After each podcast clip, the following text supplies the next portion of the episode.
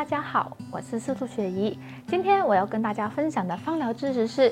精油的原产地重要吗？薰衣草可以帮助我们睡眠，是很多人都听说过的。可是，也真的有不少人对它是否能够真的睡得好，存在着非常多的疑问。像最近就有一位刚接触精油的朋友就问我，他说：“我买了一瓶薰衣草精油，但它并没有帮助我睡眠啊。”我就请他拿给我看看，这瓶薰衣草精油虽然也是对我们睡眠很好的真正薰衣草品种，而拉丁文呢也是 Lavandula angustifolia，可是产地呢就并不是我们所熟悉种植薰衣草的地方。他就问我，原产地对植物发挥的功效真的有那么大关系吗？所以这一集我们就来谈谈精油原产地的重要性。大自然里面的气候、温度、土质、水质、肥料、海拔，这些对植物的生长都是非常重要的。因为植物在不同的环境生长，会孕育出它们不同品质的植物，导致这些植物呢也有不同的特性。因此，在不同环境下孕育出植物所萃取出来的精油，它们的成分和功效当然是有差异的。因为产地的不同，会直接影响到植物和萃取出来精油的质量。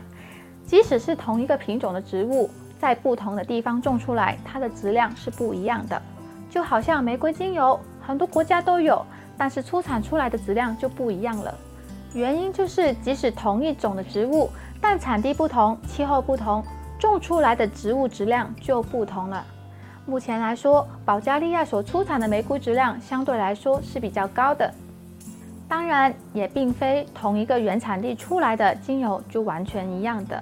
就好像法国普罗旺斯的薰衣草，它长在低海拔两百到六百米的是碎花薰衣草，主要的是抗菌的功效；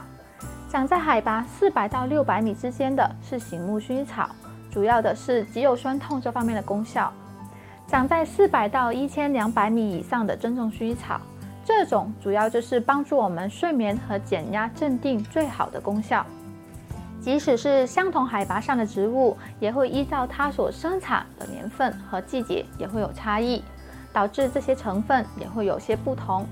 这种情况就好像葡萄酒一样，即使是同一个原产地生产，也会受到很多自然因素的影响，导致并不是每一次一样的收获。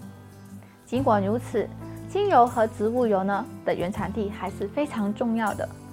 所以，我们想要买到一瓶品质好的精油时，要记得看清楚这款精油是不是来自最适合这个植物生长的原产地喽。今天的分享就到这里，喜欢的朋友请帮忙按订阅、点赞和分享，我会继续为大家带来更多关于芳疗的小知识。谢谢观看，我们下次再见，拜拜。